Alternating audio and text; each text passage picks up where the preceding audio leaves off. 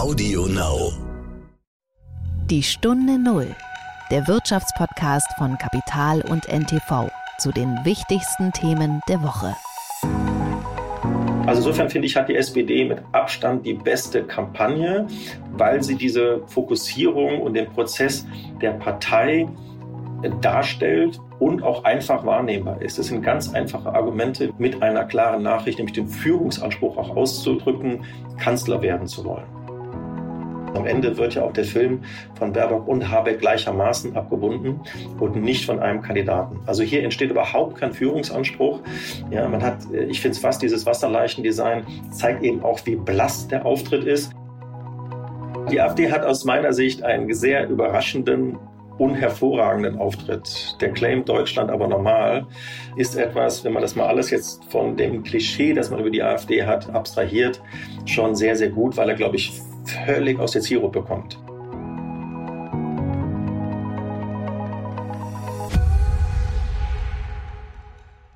Herzlich willkommen zu einer neuen Folge von Die Stunde Null. Mein Name ist Horst von Butler. Schön, dass Sie wieder zuhören. Eine kleine Frage vorab. Finden Sie die Botschaften und Kampagnen der Parteien eigentlich gut? Sprechen Sie die an oder sagen Sie alles gleich, alles leere Versprechen, ich schaue da gar nicht mehr hin? Oder halten Sie es äh, wie die Satirepartei, die Partei, die den Spruch hat, jetzt Briefwahl beantragen und sofort enttäuscht sein? Ich habe auf die Botschaften und Kampagnen der Parteien geschaut diese Woche und äh, dafür habe ich mit einem der bekanntesten Werber des Landes gesprochen, mit Thomas Strehrath. Er ist Geschäftsführer bei Mediamonks und war davor einige Jahre Chef und Partner bei Jung von Matt. Er ist ein Urgestein der Werbebranche und ich schaue mit ihm auf Botschaften und Kampagnen. Und ich freue mich, dass heute als Gast meine Kollegin Jana Linke hier ist. Sie ist Journalistin und Reporterin bei NTV und dort unter anderem verantwortlich für die Formate und Sendungen Startup News und Startup Magazin. Sie kennt also die Neuigkeiten und Stories aus der Startup-Welt und was die Gründerinnen und Gründer bewegt. Herzlich willkommen, Jana. Danke für die Einladung, Horst. Vorab vielleicht mal die Frage, das Kabinett hat jetzt ja äh, die Verlängerung der Corona-Arbeitsschutzverordnung beschlossen. Betriebe sollen sich demnach künftig stärker um die Impfung ihrer Mitarbeiter bemühen. Und äh, die Regierung prüft auch diesen Anspruch der Arbeitgeber auf Impfauskunft über den Impfstatus. Noch zwei neue Wortkopplungen, die ich lernen musste.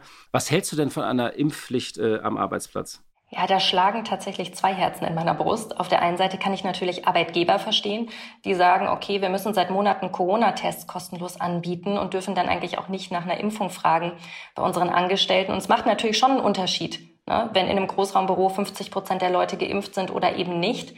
Das ist die eine Seite.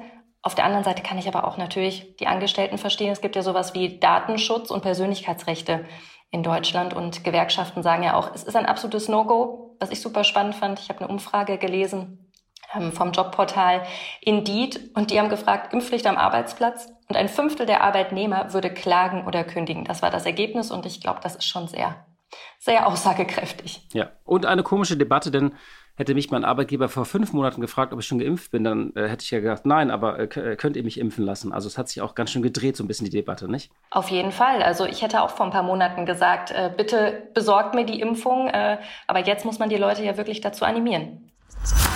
Das war die Woche.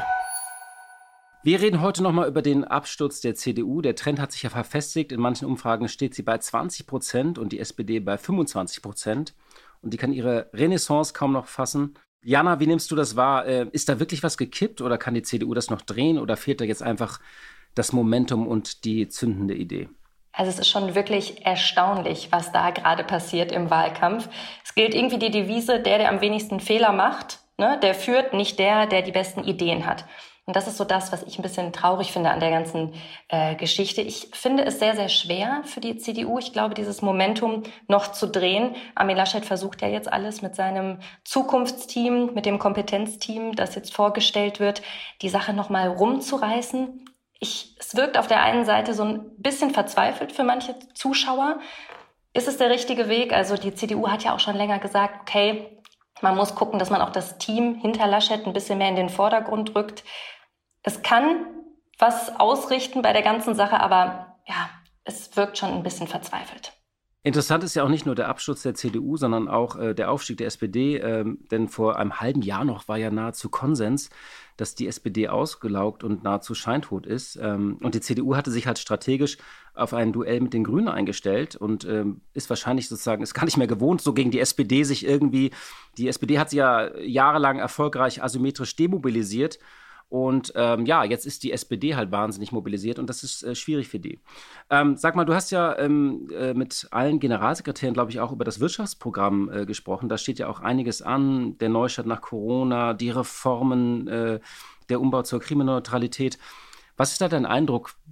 Wie ist das Thema Wirtschaft äh, bei den einzelnen Parteien? Äh, also was haben die davor oder was ist bei dir hängen geblieben? Was hat dich am meisten da überrascht? Also ja, du hast recht. Ich habe die ganzen Generalsekretäre und Vertreter der Parteien getroffen und mit denen über die wirtschaftlichen Aspekte des Parteiprogramms gesprochen. Es ist ja auch schön, dass man mal über Inhalte spricht und nicht nur über irgendwelche Fehler der Kandidaten. Das war mir auch ganz wichtig. Also was ein großer Unterschied ist, ist das Thema Vermögenssteuer. Ne? Das ist ein ganz großer Unterschied zwischen CDU, CSU, FDP und auf der anderen Seite natürlich die Grünen, Linke, SPD. Das ist so ein bisschen das Schreckgespenst ne, für manche Unternehmer, gerade Start-up-Gründer. Das hat man gesehen. Alle versuchen natürlich ihre Ideen äh, nach vorne zu bringen. Wie kommt die Wirtschaft nach Corona wieder in Schwung? Ein Thema, was mir gefehlt hat in allen Programmen bisschen ist das Thema Digitalisierung. Klar, es steht da drin, ne? Worte wie Glasfaser oder Coworking Spaces, steht da alles drin. Aber so eine richtig große Digitalstrategie lässt sich tatsächlich eigentlich in allen Wahlprogrammen vermissen. Das hat wehgetan.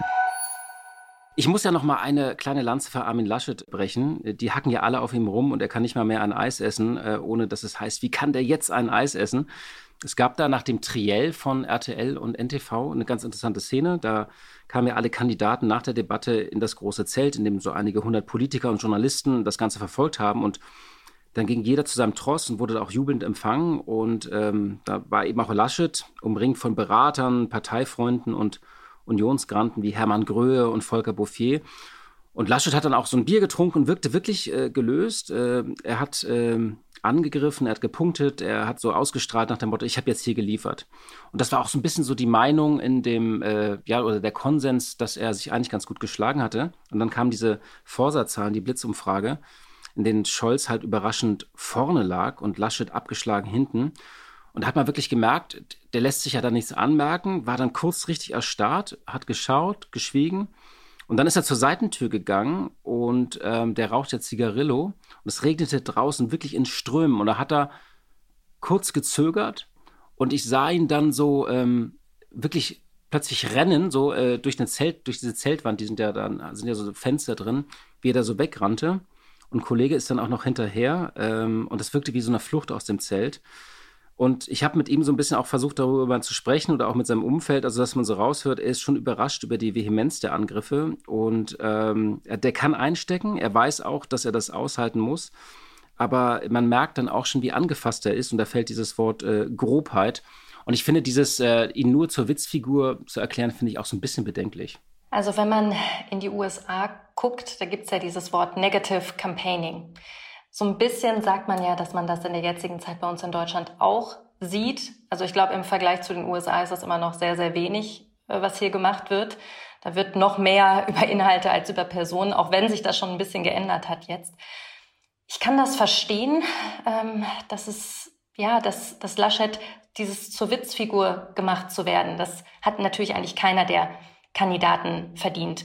Und meiner Meinung nach wäre es schön, wenn wir uns mehr auf Inhalte fokussieren würden. Ich frage mich auch, woher das kommt, dass man so sehr auf die Kandidaten sich einschießt, auf so Kleinigkeiten, in Anführungsstrichen. Ein Lachen während einer Flutkatastrophe ist natürlich keine Kleinigkeit.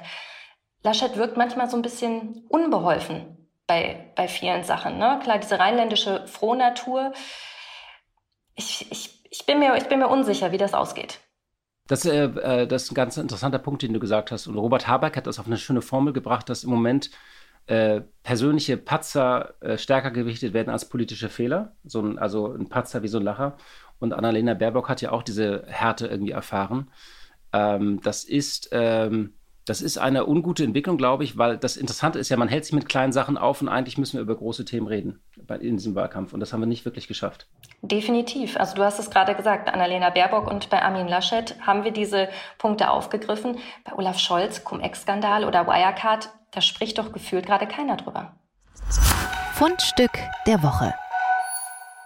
Grüne Minister führen Steuerstasi ein in Baden-Württemberg. Das war eine große Schlagzeile in der Bild-Zeitung. Äh, die hat auch nachgelegt, Baerbock Steuerstasi für ganz Deutschland vorstellbar. Äh, es geht dabei um Anzeigen bei Steuerbetrug, die man jetzt auch online machen kann. Immerhin, hier wird die Digitalisierung, äh, Jana, vorangetrieben. man kann das jetzt auch online machen.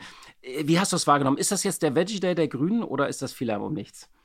Also tatsächlich bietet Baerbock an diesem Punkt halt eine große Angriffsfläche, weil es einfach ein konkreter Vorschlag ist. Also ich weiß nicht, ob das so schlau war an ihrer Stelle. Aber wenn man jetzt mal guckt, das ist ja eigentlich nur eine, eine neue digitale Form. Ne? Also du konntest ja vorher auch schon Steuersünder anzeigen. Also es ist einfach nur, dass es digital ist. Ob das so funktioniert am Ende, da bin ich mir in Deutschland nicht so sicher. Ne? Stichwort Digitalisierung in anderen Punkten. Was ich bei dieser ganzen Debatte schwierig finde oder interessant ist, wer muss sich jetzt gerade rechtfertigen? Ne? Es ist nicht der, der Steuersünder, sondern eigentlich die Regierung, die das einführen möchte. Und die anderen Parteien warnen ja auch ne, vor diesem Denunziantentum, Stasi-Methoden. Das finde ich schon ein bisschen zu krass, weil es, wie gesagt, einfach nur eine neue Form ist, eine digitale Form. Hm.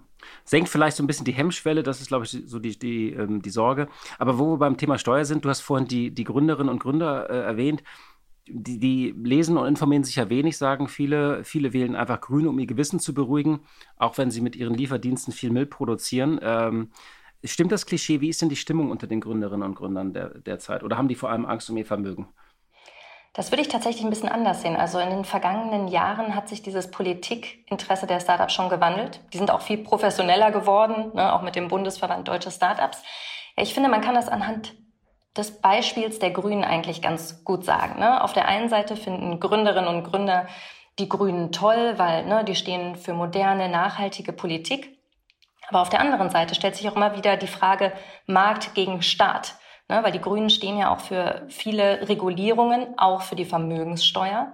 Und das ist halt ein Schreckgespenst, auch für die Start-up-Szene, weil die können halt ne, Vermögensteuer nicht einfach so aus dem Ärmel schütteln, das ist ein, ein großes Problem. Dann werden, haben die Parteien gesagt, als ich mit denen gesprochen habe, ja, es gibt ja auch Freibeträge ne, von so und so viel Millionen. Startups erreichen solche Beträge aber einfach sehr schnell, ne, auch weil sie Investoren mit an Bord haben. Das hat dann wieder zur Folge, dass Investoren keine Lust haben zu investieren. Ne?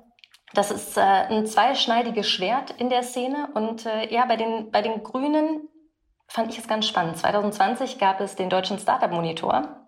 Da waren die Grünen bei fast 38 Prozent, also Gründerinnen und Gründer hätten die Grünen gewählt, ne? auch vor der CDU. Fand ich sehr spannend, war aber 2020. Bin gespannt, wie das jetzt in diesem Jahr ist.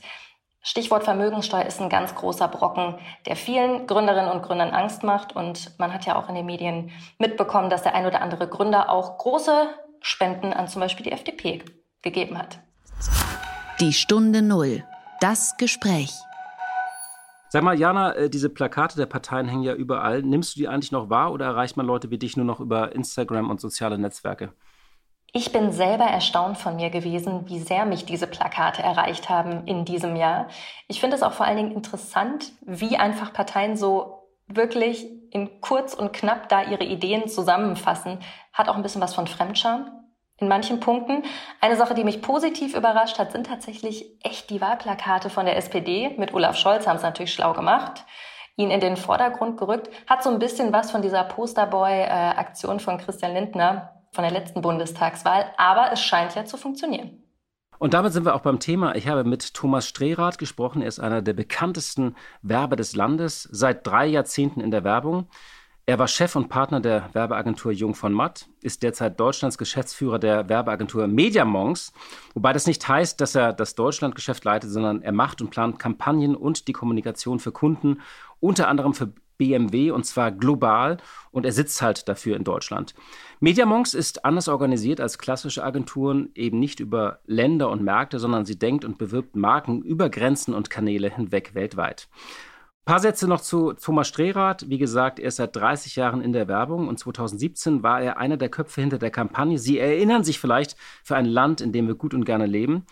Und er hat nochmal erzählt, wie es damals zu diesem Spruch kam, wie der auch äh, ja, äh, verwässert und verwaschen wurde. Und ich habe mit ihm ausführlich über diesen Wahlkampf gesprochen und ich kann so viel verraten. Es ist eine ganz besondere Perspektive aus Sicht der Werbung, wie Kampagnen und Botschaften heutzutage wirken. Hallo, Herr Strehrath, ich grüße Sie. Schönen guten Tag, Herr von Butler.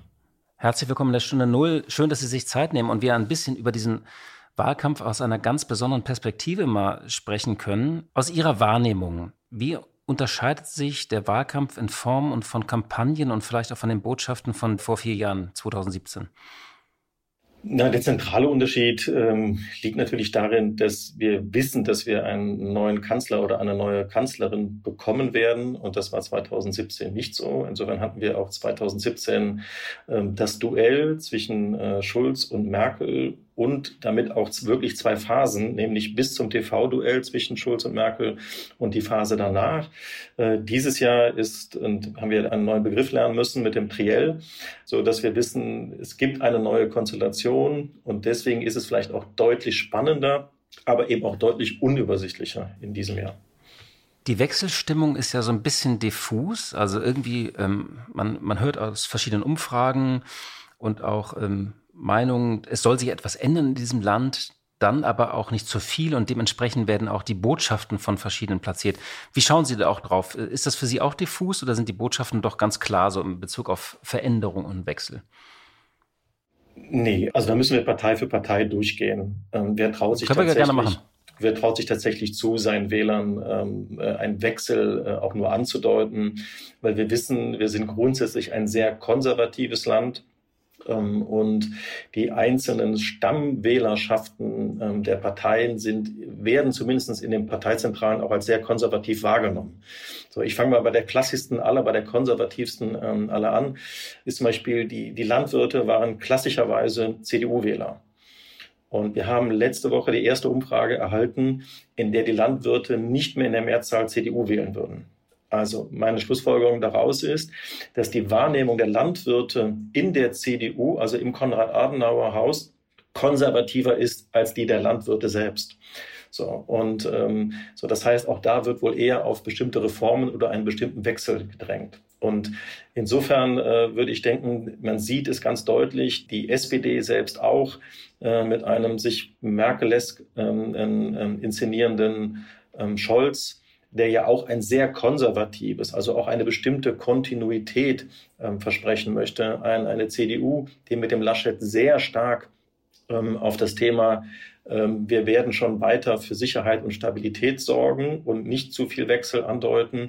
Er hatte zwischendurch mal den interessanten Begriff des Modernisierungsjahrzehnts ähm, mhm. geprägt oder versucht zu Der ist verschwunden, ne? Genau, der ist direkt wieder verschwunden. Den hat er so zwei Wochen ausgetestet und äh, ich glaube, er hatte so eine, so eine Merkliste im Triell, dass er ihn ja nicht benutzen sollte. Ja, weil plötzlich alle die Fragen waren, ja, aber was, wie sieht dieses Modernisierungsjahrzehnt denn aus? Dann haben wir aber natürlich ganz andere Bereiche wie die Linke, ähm, die ganz deutlich sagt, äh, da ist ja der Claim sogar jetzt, ja, ähm, und die Grünen, die ganz stark äh, bereit, ähm, weil ihr es seid, sagt ja auch eben, jetzt wird etwas, also ein Gezeitenwechsel. Und das heißt auch, dass die Grünen ganz stark aus der ewigen Opposition jetzt in eine gefühlte Führung gehen möchte. Und das ist ja auch ein Wechsel und eine Veränderung. Also würde ich sagen, spielen die einzelnen Parteien ist sehr, sehr unterschiedlich. Ja. Wir können es ja tatsächlich mal durchgehen, auch so mit Ihrer Blick als jemand, der äh, von Werbung, Botschaften und Kampagnen kommt. Diese Aufholjagd von Olaf Scholz, die ist ja schon irgendwie so das Thema der vergangenen ein bis zwei Wochen, hat alle überrascht, bis auf Olaf Scholz, der hat das schon vor drei Monaten erzählt, dass er Kanzler wird. Äh, seine Dialektik ist ja tatsächlich ein bisschen kompliziert, weil er sagt ja so, die Botschaft, mit mir bekommt ihr Angela Merkel, bloß halt Merkel ohne Merkel und ich kann Kanzlerin. Ähm, und andererseits sagt er ja auch, ich will Neustart verkörpern. Ist aber seit über 20 Jahren mit kurzer Unterbrechung an der Macht. Also wie schafft er es trotzdem, ähm, mit diesen klaren Plakaten und wie er da Scholz packt es an, ähm, das zu transportieren? Ich finde das ja schon ganz interessant, wenn man da drauf guckt, dass er dieses Gefühl irgendwie doch erfolgreich spielt, nicht? Ich möchte, bevor wir über die Kampagnen sprechen, schon vorweg hm. sagen, selbst als Werber, man sollte die Kraft der Kampagnen nicht überschätzen. Also okay. viel, was wir im Ergebnis sehen, das jetzt eins zu eins ähm, der, der Bewertung der Kampagnen zuzuordnen, das wäre, ähm, Das wäre eine äh, Frage zu, gewesen. Zu hat das mit der Kampagne zu tun oder äh, hat Scholz einfach zu sagen, auch ohne die Plakate hätte er das geschafft? Nee, also es hat damit zu tun, ähm, weil ähm, eine Kampagne hat eine Wirkung nach außen, eine Kampagne hat vor allem aber auch eine Wirkung nach innen. Ja? Und äh, sie, sie sagt natürlich auch was an die Mitglieder, sie sagt was auch an die aktiven Mitglieder. Ähm, und sie zeigt ja auch, das ist ja das Ergebnis eines Gedankenprozesses. Das heißt, wenn sie eine Kampagne rausbringen, wie die SPD das gemacht hat, die SPD einmal übersetzt hat in soziale Politik für dich, SPD, und Scholz packt das an, SPD. Also die Partei und aber auch der Kandidat zweimal in diesen Claim äh, oder zwei Claime dafür zu machen. Eine sehr fokussierte Kampagne in der Visualisierung, also diese ganz stark äh, auf, auf das Rot setzen und das äh, Schwarz-Weiß, also visuell eine sehr starke Kampagne zu haben den Mut zu haben, sich Scholz auch als Kanzler zu, also den Begriff Kanzler immer zu verwenden. Sie sind ja die Einzige, die das tatsächlich in, in der Art machen. Also die FDP hat ja auch eine starke Kandidatenfokussierung, aber äh, die SPD noch mal stärker mit Scholz und stärker mit dem Begriff Kanzler. Das ist ja ein Ergebnis eines Gremiumprozesses in einer Partei. So, das heißt, ähm, sie haben damit auch geschafft, dass die Partei sich findet und sich darauf einschwören kann. Und diese Klarheit, wo sich alle wundern, ja, sind denn jetzt die Esken und so weiter, sind die jetzt irgendwo festgebunden äh, und dürfen nicht raus? Ja, das ist ein Ergebnis. Sie sind nicht festgebunden, sondern die haben sich dazu committed, weil sie die klarste Strategie haben. Und das ist, glaube ich, dann der Ausdruck, der dann in der Kampagne dann irgendwie eine, eine Realisation findet. Diese Häutung hat die SPD gemacht. Sie waren die Ersten, die sich festgelegt haben auf den Kandidaten. Sie waren die Ersten mit ihrer Strategie draußen. Und die fahren sie mit aller Konsequenz durch. Und das verkörpert ja auch Scholz. Er ist ja, hat ja diese Ruhe. Er lässt sich nicht aus der Ruhe bringen. Man kann ihm dreimal seine Cum-Ex oder äh, äh, Wirecard Versäumnisse oder Nichtversäumnisse, seine Gedächtnislücken. Er kommt nicht aus der Ruhe. Er kommt nicht in Bedrängnis. Also er hat eben nicht diesen Reflex wie der Laschet, der sofort, wenn er unter Druck gerät, irgendwie un unsouverän reagiert. Er hat auch nicht, verzieht auch nicht das Gesicht wie die, wie die Annalena Baerbock in bestimmten Situationen. Und das ist, was Leute mögen. Also ein Stehvermögen, eine, eine Ruhe, eine Souveränität, was auch ein Stück, und deswegen kann die Frau Merkel sich da gestern distanzieren, wie sie möchte, ähm, das ist etwas, was die Bevölkerung an Frau Merkel geschätzt hat, dass sie sich von niemandem hat provozieren lassen, nicht mal von Trump, nicht von Putin, äh, in keiner Situation und immer souverän geblieben ist. Also insofern finde ich, hat die SPD mit Abstand die beste Kampagne, weil sie diese Fokussierung und den Prozess der Partei darstellt und auch einfach wahrnehmbar ist. Das sind ganz einfache Argumente wie ein Mindestlohn oder sichere Renten, ganz einfache Begriffe, einfach verständlich verpackt mit einer klaren Nachricht, nämlich den Führungsanspruch auch auszudrücken, Kanzler werden zu wollen. Und das zu einer Zeit, ich selber habe dazu gehört, wo man gesagt hat, wie kann man denn, wenn man bei 12 oder 15 Prozent ist, über eine Kanzlerschaft sprechen? Der lange Atem könnte sich möglicherweise auszahlen. Kommen wir mal auf die Partei, die Sie eben äh, erwähnt haben, die CDU. Sie haben ja vor vier Jahren deren Claim geprägt äh, für ein Land, in dem wir gut und gerne leben. Man hatte so ein bisschen das Gefühl, dass die da so eine Art für ein Land, in dem wir gut und gerne leben, 2.0 versucht haben am Anfang, dass die einfach gesagt haben, wir packen Deutschland wieder gemeinsam an. Ähm, das Problem von äh, Armin Laschet ist jetzt, ähm, er erfährt viel Hohn und viel Spott. Manche machen ihn zur Witzfigur. Es fehlt ein einprägsamer Slogan. Also dieses, die Grünen sagen ja bereit, weil ihr es seid. Die FDP sagt, nie gab es mehr zu tun. Äh, der von der CDU würde mir jetzt auch gar nicht so einfallen. Ist das vielleicht auch so ein bisschen das Problem? Also, dass der Kandidat nicht klar ist, dass man den Streit und die Verunsicherung der CDU spürt und auch der Claim gar nicht klar ist? Die Botschaft, die Idee, diese, die Formel dieser Kanzlerschaft?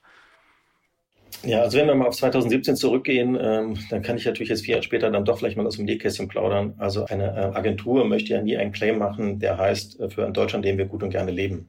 Ähm, sondern die Idee, die da eigentlich hinterstand, der Gedanke war, für das beste Deutschland, das wir sein können. Und dann sehen Sie die Fallhöhe von dem Anspruch, ähm, Deutschland statt Land zu sagen, ähm, gut und gerne statt das Beste. So, und dann sehen Sie eben, was ich eben versucht habe, an der SPD zu sagen, das ist ein Prozess, in der Sie die Parteigremien mitnehmen müssen. So, und der wird dann nachher so rund geschliffen und rund gelutscht, dass sich jeder drin wiederfindet in der Partei, aber niemand draußen. So, das heißt, sie verlieren alle Ecken und Kanten. Also das, was die SPD. Ach, ihr Slogan gemacht, wurde praktisch weichgespült, sozusagen. Ja, Slogan, das ist aber das ist etwas, das äh, ich möchte das nicht als, als also wirklich, das ist immer so. Das ist das Leben und das meine ich, das zeigt eben immer die Genese. Das ist, wenn wir jetzt für klassische Marken arbeiten, ist das genauso. Also das, was am Ende eine Agentur ist ja nicht verantwortlich, sondern die Agentur ist mit dem Kunden verantwortlich. Und das ist der gemeinsame Prozess. Und dann sehen Sie ja, ob Sie als Agentur in der Lage sind, dem Kunden zu helfen, eine Fokussierung vorzunehmen oder ob die verschiedenen, also die Fliehkräfte der Partei, und die sind in der CDU groß, sie haben äh, sehr junge, moderne Leute in der Partei und sie haben sehr konservative, sie haben auch die, die Werteunion ja gehabt, also da verschiedenste dran sind, die diesen Anspruch so nicht äußern wollen. Ich möchte nur sagen, ja, das hat diese Rundwaschung gegeben und es hat damit eben auch fehlenderweise die Fokussierung gegeben. Und das erkennt man jetzt, finde ich, an der CDU wieder, ähm, in allem, in den Plakaten, in den Aussagen, im Film. Sie sehen also die mangelnde Fokussierung, die mangelnde Zuspitzung, die mangelnde Konkretheit, Anfassbarkeit raus. Der Claim Deutschland gemeinsam machen, der wäre ja gar nicht so schlecht, wenn sie vielleicht noch einfacher, wenn sie hinter jedem Begriff einen Punkt gemacht hätten, nämlich Deutschland gemeinsam. So, dann wäre nämlich auch diese Macherattitüde vielleicht ein Stück weit rübergekommen. So bleibt der Claim völlig im Hintergrund. Er wird ja anders als bei der SPD mit nichts, mit keinen weiteren Maßnahmen unterstützt. Also der Film zahlt gar nicht auf den Claim ein und somit kann der Claim auch nicht auf das Wahlprogramm oder den Kandidaten einzahlen. Also man versucht so sehr alles unterzubringen und am Ende gelingt eben dadurch nichts. Das ist ganz interessant, weil tatsächlich verbunden ist damit nicht irgendwie 12 Euro Mindestlohn oder stabile Renten oder wir wollen Wohnungen bauen, bezahlbares Wohnen. Das weiß man bei der CDU nicht, was dahinter steht. Ne? Das ist das Problem so ein bisschen. Genau. So, man traut sich es auch nicht zu sagen. Also man versucht wirklich, also Sie können ja dann, wenn Sie die, die Headlines, die jetzt auf den Plakaten stehen, die können Sie genauso in 2017 und den Jahren davor immer wieder haben. Ja, also man versucht wirklich keine Angriffsfläche zu bieten. Und das ist das schlimmste Briefing, das eine Kommunikation haben kann, weil sie müssen, wenn sie etwas für etwas sein wollen, ja auch etwas gegen etwas sein können. Und gerade jetzt hier, wo sie eine Wahl ist, entweder wähle ich die SPD oder die CDU oder die Grünen. Das heißt, ich muss mich gegen etwas entscheiden, damit ich mich für etwas entscheiden kann. Das heißt, ich brauche die negative Abgrenzung. Und die gelingt halt der CDU in keiner Weise. Also die Dinge, die die CDU auf ein Plakat schreibt, die machen keinen Negativausschluss für eine andere Partei. Und das gelingt im Vergleich jetzt der SPD deutlich besser. Jetzt kommen wir noch zu den Grünen, äh, ja. vielleicht, äh, um zu, zu zeigen, dass es noch schlechter geht als bei der CDU. So, da ist der Claim, glaube ich, ist sehr stark auch von innen geprägt gewesen. Ein wunderbarer Claim auch für einen Parteitag. Ähm, ob der jetzt wirklich gut ist nach außen und sich fühlen lässt. Die Plakate ähm, äh, in der Branche gibt es ja auch nicht so viele unterschiedliche Urteile drüber. Das ist ja wie so ein Wasserleichen-Design. Ähm, also da die Leute in den in diesen blassen Grüntönen übereinander zu legen. Ähm, eben auch keine Kandidatenfokussierung. Also diese Diskussion zwischen den beiden, wo ja lange eben die Frage war, wäre Habeck nicht der Bessere geworden? Ist man nicht, hat man sich nicht selbst ein Bein gestellt, indem man die Geschlechterneutralität will und am Ende doch, wie es grundsätzlich Tendenz ist, dann die Frau jetzt bevorzugen muss? ja, und es eben nicht neutral war. Also hat man eigentlich den stärksten Kandidaten und dann verzichtet man anscheinend in der Kommunikation, sowohl in den Plakaten wie aber auch im Film, auf den Kandidaten. Also am Ende wird ja auch der Film von Baerbock und Habeck gleichermaßen abgebunden und nicht von einem Kandidaten. Also hier entsteht überhaupt kein Führungsanspruch. Ja, man hat, äh, ich finde es fast dieses Wasserleichendesign zeigt eben auch, wie blass der Auftritt ist. Und über den Film, äh, ich weiß nicht, ob Sie den schon den, gesehen haben. das Kinderlied? Das Kinderlied, Kinderlied ja genau, das ist natürlich, äh, das ist wirklich zurück in die 80er. Also alles, was verschiedenste konservative Kräfte ähm, so, so immer über die Grünen gesagt haben, also die Müslifresser und so weiter. Also alle alten Stereotypen werden jetzt in diesem Film ja bedient. Und ähm, so, also das ist ja wie nicht ernstzunehmende ähm, politische Kommunikation. So. Aber ohne dass es ein Witz soll. Die Linke hat ja wenigstens geschafft, einen Witz zu erzählen. Aber der grüne Auftritt, würde ich sagen, ist der schlechteste ähm, aller Auftritte. Welchen Witz meinen Sie von den Linken? Der ist mir irgendwie durchgegangen. Ja, die Linke hat ja jetzt einen Film herausgebracht, ähm, weil sie betonen ja, da ist ja der Claim jetzt. Also man muss jetzt was tun. Und die erzählen die Geschichte eines jungen Mannes, der seit 17 Jahren auf einer Insel verschollen war und jetzt irgendwie zurückkommt. Also, der, also ein Robinson Crusoe, der jetzt zurückkommt und der mit seinen Freunden eine Wiedersehensparty feiert und wissen will, was in den letzten 16 Jahren passiert ist und nimmt die ganzen Themen, die ja eigentlich jetzt gelöst sein müssten, 16 Jahre später, um dann okay. festzustellen, nichts davon ist gelöst. Also die benutzen ein ganz anderes Format, also Storytelling, was niemand anders macht, es aber klassische Markenartikler ja machen und das mit einem Humor. Also dass man wirklich merkt, nee, es ist wirklich 16 Jahre lang gar nichts passiert. Wir haben hier einen Innovationsstau, einen, einen, einen Regelstau, einen Gesetzesstau. So, also insofern ist da ein Witz versucht worden zu erzählen. Ähm, ob der gelungen ist, also ich krieg, sehe oder lese auch viel positives äh, Feedback dazu. Das ist den Grünen da gar nicht gelungen. Das ist ja ein ernst gemeinter äh, Vortrag in, in der fürchterlichsten Darbietungsform. Hm. Zu den Grünen nochmal nachgefragt. Also die Grünen verkörpern ja schon Aufbruch. Also beim Triell war es ja schon so, dass Annalena Baerbock war da so ein bisschen als das frische Gesicht in der Mitte zwischen Scholz und Laschet. Andererseits hat diese Kampagne auch gelitten. Ist es da vielleicht so ein bisschen, dass dieses Produkt in Anführungszeichen beschädigt ist, so wie wenn man sagt, man hat eine gute Werbung, aber im Hintergrund gibt es so einen Gammelfleisch-Skandal oder eine Rückrufaktion, dass sie das nicht mehr abschütteln können?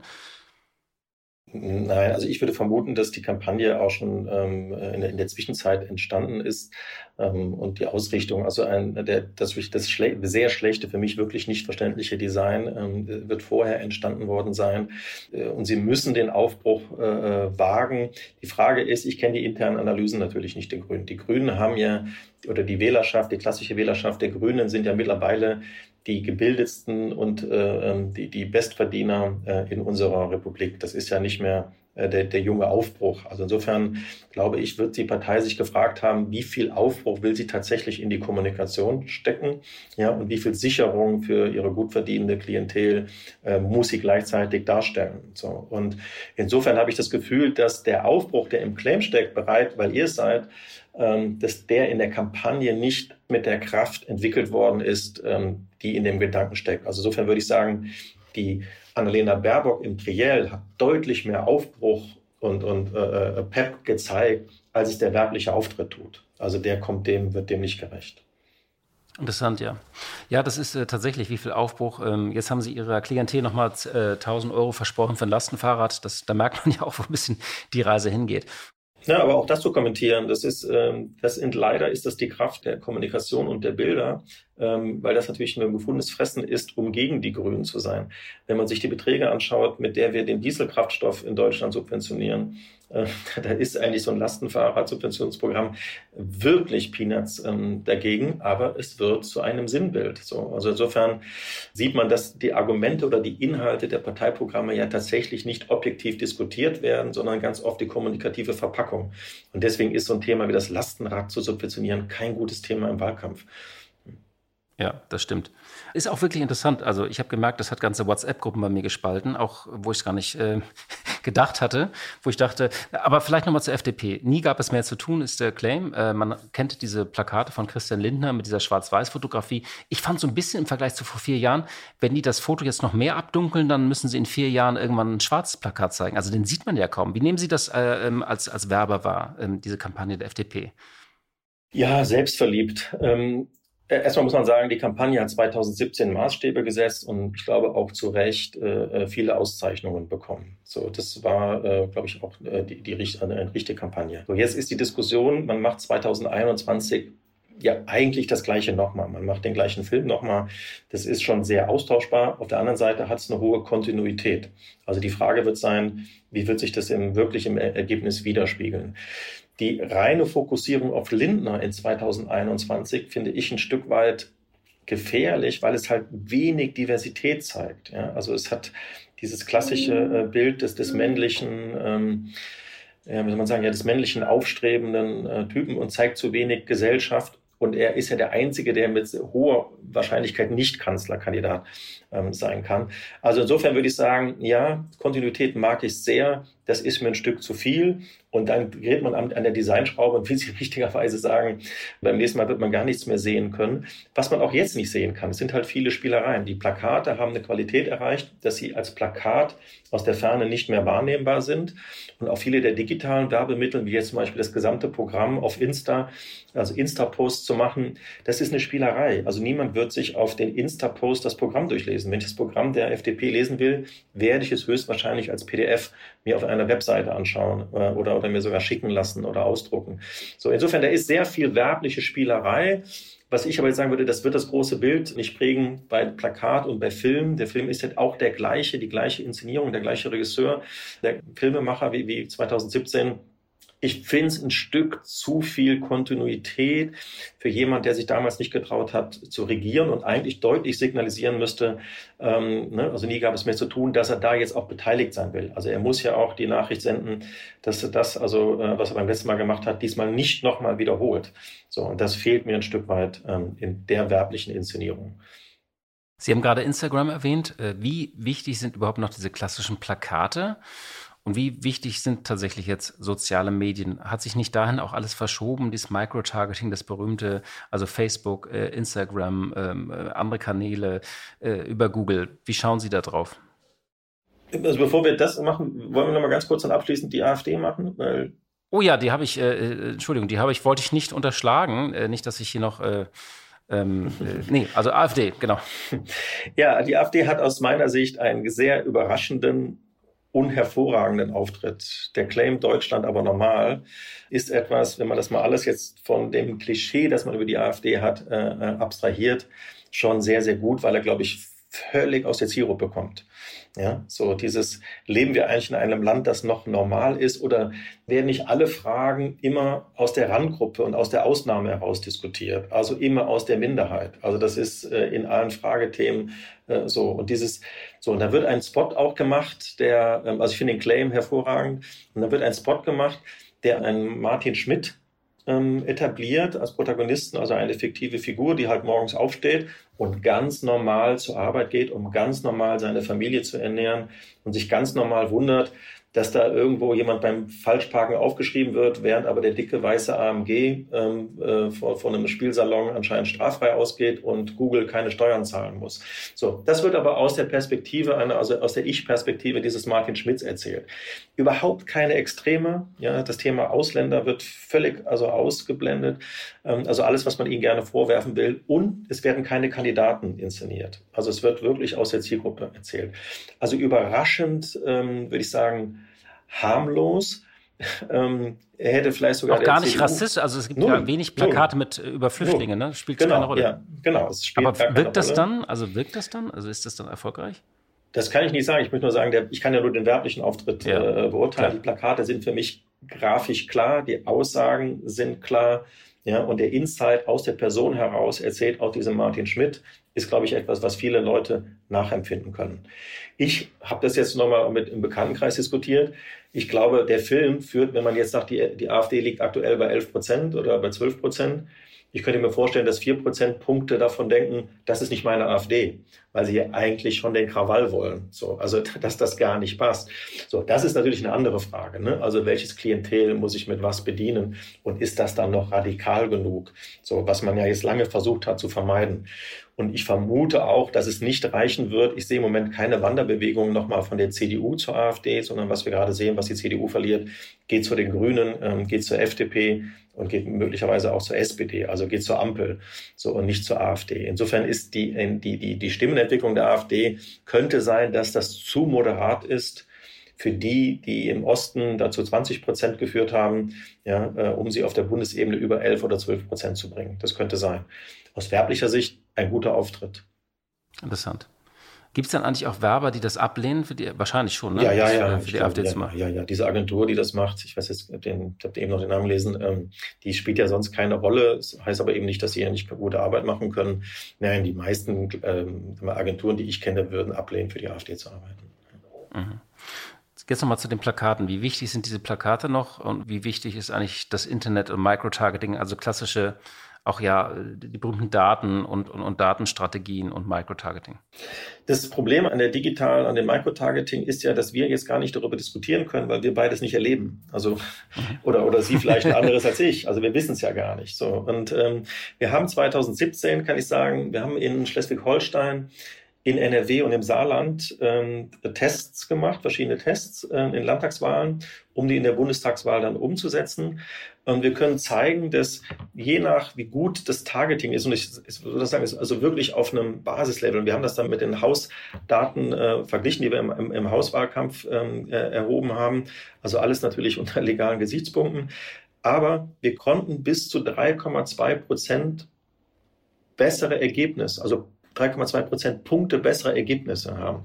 Was jetzt bei aktuell quasi 15 Prozent, aber mal zwischen 10 und 15 Prozent besseres Wahlergebnis, wenn Sie wissen, ist dem einen das Thema Wirtschaft, Arbeit oder Sicherheit oder was, was ist das wichtige Thema? Und ich rede wirklich über sehr basic austariertes Messaging darin. Ja?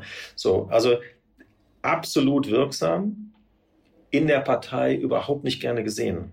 Also es, ich, ich habe jetzt keine Information darüber, ob die CDU das Instrument in 2021 überhaupt noch einsetzt. Ja, und das ist ja leider etwas, wo man sowieso nicht viel Information jetzt aus den äh, Parteizentralen bekommt. Bei der SPD bin ich sicher und habe auch gehört, dass sie das benutzt und an, an, also an das Instrument glaubt. Das ist eins der entscheidendsten Dinge, ähm, wenn sie schaffen, bestimmte Wechselwählergruppen zu identifizieren. Also nicht alle, sondern die, die unsicher sind. Und wir haben ja mit 25 Prozent Unentschlossenen, ist ja aktuell noch die größte Gruppe. So, das heißt, sich um diese 25 Prozent zu kümmern und zu wissen, äh, welches Messaging für diese Personen jetzt richtig ist und auf diese zu fokussieren, vielleicht sogar Wechselbereitschaften in Wahrscheinlichkeiten ausdrücken zu können, würde ich kommunikationsstrategisch für entscheidend halten. Die Parteien intern diskutieren nur über das Plakat. Und sie diskutieren auch über das Plakat mehr als über den TV-Spot beispielsweise oder andere Social-Media-Instrumente. Das Plakat wird immer noch angesehen als ein Instrument, das runtergeht in der Parteiorganisation und am Ende quasi wie selbst geklebt. Also was bin ich in einem Ortsverband in der Lage und Willens aufzuhängen? Also auch welche Motive und welche Themen. Und das meinte ich mit eben, dass eine, was wir da sehen in den Kampagnen, ist auch, man sieht auch die Genese des Gedankenprozesses in der Partei. Und je wilder und leichter und seichter das ist, wissen Sie, es gab niemals eine Einigung in der Partei zu einer Klarheit. Ja, was man für eine immer zerstrittene SPD deswegen so herausheben muss. Oder vielleicht bei der AfD. Ja, also zu sagen, wie kamen die zu dieser Strategie? Ja, und haben viele Ränder, die man in der AfD vermutet, mit dieser Kampagne nicht bedient. So, insofern, äh, das Plakat ist das Wichtigste, weil an dem Plakat die interne Diskussion stattfindet. Und sie findet nicht über Social Media Microtargeting statt. Ja, das ist, ist wahrscheinlich einfach auch so das Denken, dass man, man kommt von dem einen Plakat, was man dann auch äh, sieht. Allerdings, wenn man nicht Auto fährt, sieht man es auch nicht. Ich witzigerweise, ich müsste eigentlich viel mehr sehen, weil ich google ja auch den ganzen Tag bestimmte Begriffe bei meiner Recherche irgendwie, aber ich habe irgendwie noch gar nichts ausgespielt bekommen. Vielleicht haben die mich auch abgeknipst irgendwie ganz früh, wo sie gesagt haben, der ist verloren oder äh, der ist, der, weiß ich nicht. Also wir würden sagen, ähm, also auch, auch das konnten wir 2017 zu erkennen. Äh, die letzten zwei Wochen reichen. Also ich würde das Geld auf die letzten zwei Wochen sehen und das nochmal zurück, was 2017 anders war. Nur wenn Sie sich nochmal auch die Umfrageergebnisse anschauen, nach dem TV-Duell, nachdem klar war, Merkel wird Kanzler und der Schulz wird es nicht. Danach gab es die zweite Phase, in der die Parteien der zweiten Reihe, die Linke, FDP und AfD, Gas bekommen haben. Niemand hat mehr diskutiert SPD, CDU. Es ging nur um die Diskussion. Und da waren wir damals als CDU ja auch nicht mehr in der Lage, noch zu reagieren. Also wir hatten uns völlig fokussiert, dieses Duell zu gewinnen und hatten nichts mehr im Köcher, um die letzten drei, vier Wochen noch äh, äh, zu bedienen. Und dieses, das ist so, diese, dieser große Teil der Unentschiedenen. Wir haben ja zwei Bewegungen, die, die Briefwahl, also die sich frühzeitig entscheiden, der stark wächst und die Unentschiedenen, die, die stark wachsen. Und die müssen sie in den letzten zwei Wochen. Also es ist wichtig, wirklich dann eine hohe Präsenz zu haben. Und das jetzt vier Wochen oder sechs Wochen vorher zu investieren, das Geld, würde man eigentlich nicht empfehlen. Ich, also ich würde mich trauen, vorauszusagen, dass sie in den zehn Tagen vor der Wahl nochmal angesprochen werden. Es sei denn, sie haben in irgendeinem Datenpunkt äh, erkennen lassen, dass sie vielleicht schon Briefwahl gemacht haben. Achso, nee, ich habe ich hab noch gar keine Unterlagen bekommen. Also ich, äh, irgendwie ist die Post nicht so zuverlässig. Aber es geht ja auch nicht um mich. Vielleicht äh, meine letzte Frage noch dazu. Das heißt, die CDU hat jetzt in den letzten zwei Wochen doch noch eine Chance, das zu drehen. Und was wäre denn sozusagen so Ihr Rat mit welcher Botschaft? Weil die dringt ja tatsächlich im Moment weder mit dem Kandidaten noch mit einer Botschaft durch. Ja, der CDU jetzt einen Rat zu geben aus, aus dem Lameng äh, kann ich wirklich nicht machen. Das schon gar nicht unbezahlt. Aber ähm, so. Aber vielleicht nochmal den ersten Teil der Frage, sozusagen, die können das noch, das heißt, die haben in zehn Tagen, können die noch das drehen? Ja, ich würde, genau, ich würde den Umfragen, ähm, wir wissen, wie wichtig Umfragen sind, auch für die interne Motivation. Und es wird auch tatsächlich nochmal, müsste man nicht nochmal den Kanzlerkandidaten wechseln in der CDU. Die aktuellen Umfragen, glaube ich, sicher, dass es diese Diskussion gibt. Ja, und das meine ich, das stärkt, das schwächt die Kraft, also die, die sie dann in, in, in einem Wahlkampf haben. Aber ja, also da hat würde ich denken, gibt es noch Bewegung in jede Richtung. Wenn man sich jetzt nochmal mal die letzte INSA-Umfrage anschaut, ich finde es immer interessant, weil wir so viel jetzt in der Entwicklung der Umfragen diskutieren, aber man muss es ja einfach mal auf 2017 legen. Dann ist die CDU bei minus 13 oder fast minus 13 Prozent zu 2017. Die SPD ist bei plus 4 oder plus 4,5.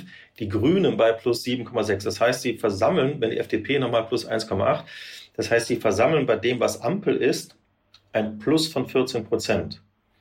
Ja, so, da ist ja, wo es hingeht. Es läuft nicht zur AfD, es läuft nicht zu links. Wir haben also gar keine Extremdiskussion, wie wir sie 2000 Die Mitte verschiebt sich eigentlich, ne? Es verschiebt sich in der Mitte. So. Und das, was immer während der GroKo und während Merkel man alle Verdienste der GroKo, der CDU und der Merkel zugeschrieben haben, findet das jetzt nicht statt. Der Laschet kann das nicht übernehmen. Es fällt jetzt dem Scholz zu. So. Und was man sagt, wie müsste man das ergänzen, dann fällt einem nicht die CDU ein, sondern eher die FDP zum Thema Wirtschaft ja, und auch Liberalität und den Thema Grünen zum Thema Klima.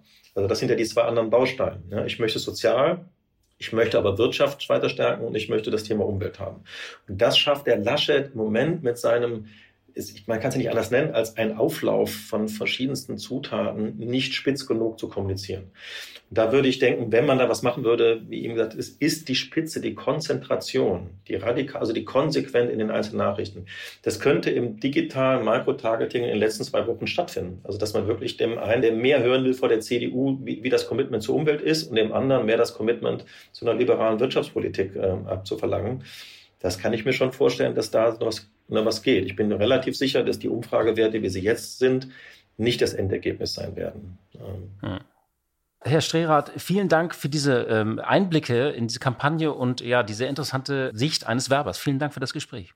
Ganz lieben Dank. Hat mir große Freude gemacht. Blick in die Märkte. Und wie jeden Freitag schalten wir zu unserer Kollegin Katja Dofel. Sie leitet dort das Börsenstudio von NTV. Hallo, liebe Katja. Herzlich willkommen an der Börse. Der September hat ja begonnen und das ist bekanntlich einer der schlechtesten Börsenmonate des äh, Jahres. Äh, wie ist denn derzeit die Stimmung an den Märkten und spielt dieser September überhaupt eine Rolle? Im September sind die Börsianer immer besonders wachsam, weil der September statistisch der schlechteste Börsenmonat im Jahr ist. Schaut man sich das Auf und Ab im DAX an, seit 1959, so lang kann es zurückgerechnet werden. Da zeigt sich, an acht Monaten im Jahr geht es aufwärts in der Regel mit den Kursen, am meisten im März. An vier Monaten allerdings geht es abwärts, mit Abstand am meisten im September. Da verliert der DAX im Durchschnitt sage und schreibe 1,8 Prozent. Dass die Statistik natürlich auch mal falsch liegen kann, zeigt der letzte August. Der ist nämlich in der Regel auch schwach, aber in diesem Jahr gab es ein Plus für den DAX von fast zwei Prozent. Gerade in diesem Jahr allerdings gibt es im September viele Ereignisse, die den DAX vor sich hertreiben. Obwohl es immer heißt, politische Börsen haben kurze Beine, könnte die Politik im September Spuren hinterlassen. Die Bundestagswahl dürfte sehr spannend werden. Höchstwahrscheinlich wird die Regierung aus einer Dreierkonstellation gebildet. Die Frage ist nur, mit welchen Farben. Während die Farbkombinationen Ampel, Jamaika oder auch Deutschland kein Kopfzerbrechen bereiten, gibt es natürlich eine Kombination, die als Börsenschreck gilt. Und das ist Rot-Rot-Grün. Die dürfte tatsächlich eine Korrektur an den Börsen verursachen, denn SPD und Grüne stehen für Steuererhöhungen und eine Vermögenssteuer. Egal was kommt, die Wirtschaft ist ja nun gerade dabei, sich aus dem Corona-Schock herauszuarbeiten. Es gibt deutliche Preissteigerungen und damit wird auch die Reaktion der Notenbanken fast überfällig. Im Euroraum sind die Preise im August um drei Prozent gestiegen, die Erzeugerpreise im Juli sogar um zwölf Prozent. Und daher sind auch im Direktorium der Europäischen Zentralbank und unter den Volkswirten immer mehr Experten der Meinung, dass der Krisenmodus, also das monatliche Kaufen von Anleihen, sogleich beendet werden sollte. Die Diskussion um eine straffere Geldpolitik, das bange Beobachten von Konjunkturdaten und natürlich die Bundestagswahl werden also DAX und Co. und die Anleger im September in Atem halten. Und dann habe ich noch eine Frage Heute Abend wird ja bekannt gegeben, wer in den DAX 40 kommt. Was wird denn derzeit da geredet? Was wird gehandelt? Welche Unternehmen sind so Talk of the Town? Das ist so der große Wurf für den DAX, für das wichtigste deutsche Börsen Barometer. Es ist die größte Reform seit seines Bestehens. Aber da ist auch schon einer der wichtigsten Gründe für diese Reform. Obwohl der DAX nämlich viel jünger ist als beispielsweise der amerikanische Dow Jones oder der amerikanische S&P 500, ist er überaltert. Das liegt daran, dass der DAX bisher hauptsächlich aus Unternehmen der sogenannten Old Economy besteht, also aus der alten Industrie wie Chemie und Autos. Und damit ist der DAX aktuell auch sehr abhängig von der Konjunktur. Struktur. Nun sollen eben auch jüngere und schnell wachsende Unternehmen einen Zugang zum DAX bekommen und außerdem soll sich ein Lapsus wie die Situation mit dem Zahlungsdienstleister Wirecard nicht wiederholen. Das Unternehmen hatte ja wegen gefälschter Bilanz im Juni 2020 Insolvenz angemeldet, blieb aber dann noch geschlagene zwei Monate DAX-Mitglied, weil das Regelwerk keinen sofortigen Ausschluss zugelassen hat. Ersetzt wurde Wirecard schließlich vom Lieferdienst Delivery Hero, der zwar viel Geschäft hat, aber noch rote Zahlen schreibt. Und auch das soll künftig nicht mehr passieren. Index-Anwärter müssen nun mindestens zwei Jahre hintereinander einen operativen Gewinn erwirtschaftet haben. Wer reinkommt in den DAX, entscheidet sich abgesehen davon anhand der Marktkapitalisierung des Streubesitzes, also der im Umlauf befindlichen Aktien eines Unternehmens. Diese Ranglisten werden ständig geführt und immer kurz nach Monatsende wird die Rangliste für den vorhergehenden Monat veröffentlicht. Danach stehen viele der Aufsteiger in den DAX 40 schon fest, aber auf den hinteren Plätzen kann es durchaus noch spannend werden. Sicher oder so gut wie sicher ist der Aufstieg von Airbus, Siemens Healthineers, Zalando, Sartorius, Simreis, HelloFresh und Porsche. Noch unklar ist, wer von den Unternehmen Brenntag, Kia gehen, Bayersdorf oder Puma am Ende das Rennen macht. Vielen Dank, liebe Katja, für diese Einschätzung. Tschüss und ich wünsche allen ein wunderbar sonniges Wochenende.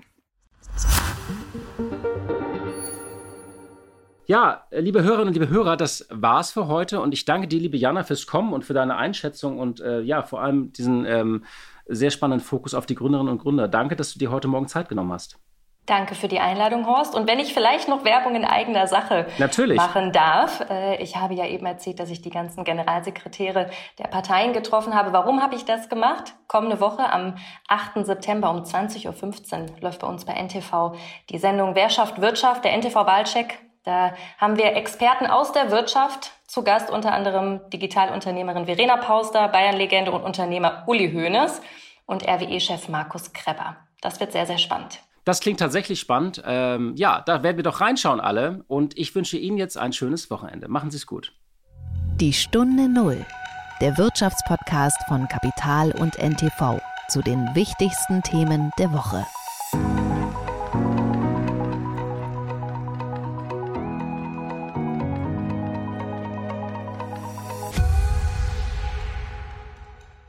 Dieser Podcast ist jetzt vorbei, aber wir hätten noch einen anderen Podcast-Tipp. Worum es genau geht, erzählt euch der Host am besten selbst. Hallo, ich bin Michelle.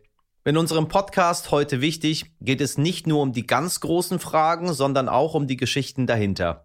Es geht um Hintergrundwissen und wirkliche Erkenntnisse. Dazu spreche ich mit handverlesenen Journalistinnen, mit Spitzenpolitikerinnen und auch mal mit meinem Opa. Wir wollen, dass ihr fundiert und informiert in den Tag startet. Hört doch mal rein, heute wichtig, auf Audio Now und überall, wo es Podcasts gibt. Audio Now.